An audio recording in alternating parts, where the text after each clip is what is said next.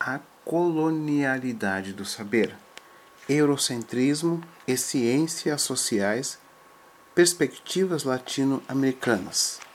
Este livro é organizado pelo Eduardo Lander.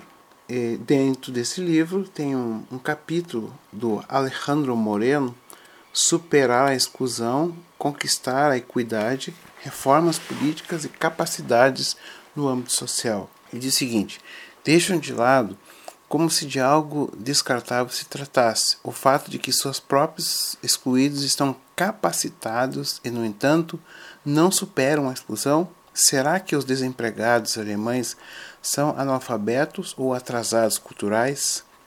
Sempre a mesma coisa. O sistema é bom, é capaz de produzir vida se é deixado livre de interferências externas. São as pessoas que não aceitam ou ficam para trás por múltiplas deficiências que a elas cumpre superar.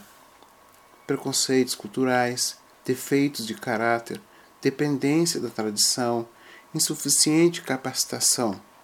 Não seriam elas vítimas do sistema que, por sua própria estrutura, as exclui? Não se está com isso culpando a vítima?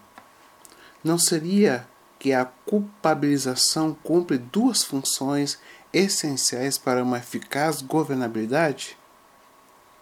Sacralizar o sistema e submeter as vítimas, já que quem se sente culpado não se rebela? Não serão os programas de capacitação precisamente instrumentos elaborados não para superar a insuperável exclusão, mas para culpar?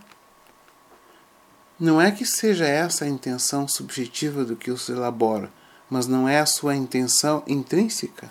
Então, segundo Alejandro Moreno, os governantes têm duas funções: sacralizar o sistema versus submeter as vítimas, culpando-as não se rebelam.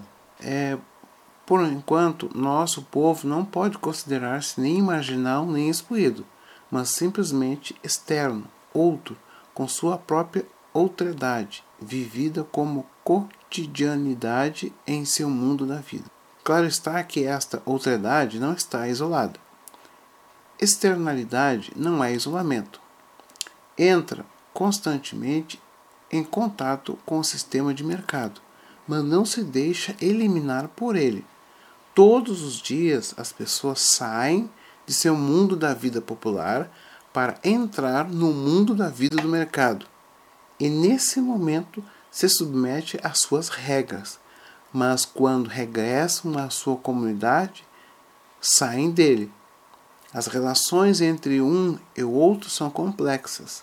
É claro que a maioria dos recursos que se intercambiam no, povo, no povoado provém do mercado, mas não está dito que o mundo de vida popular, se fosse deixado a seu próprio modo de produzir, estaria incapacitado para fazê-lo. Por outro lado, não está muito claro até que ponto o popular permeia e invade o mercado em seu próprio terreno e em seus próprios agentes.